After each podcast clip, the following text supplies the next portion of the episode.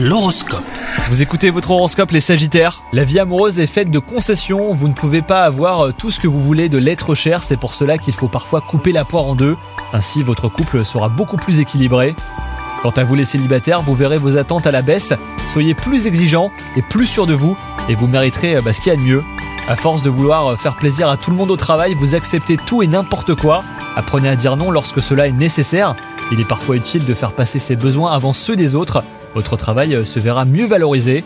Et enfin, côté santé, c'est le moment de faire une cure de vitamines, notamment de vitamine D, sans pour autant négliger les petites marches quotidiennes en plein air. Profitez aussi des légumes de saison hein, pour vous concocter de savoureuses soupes réconfortantes. Bonne journée à vous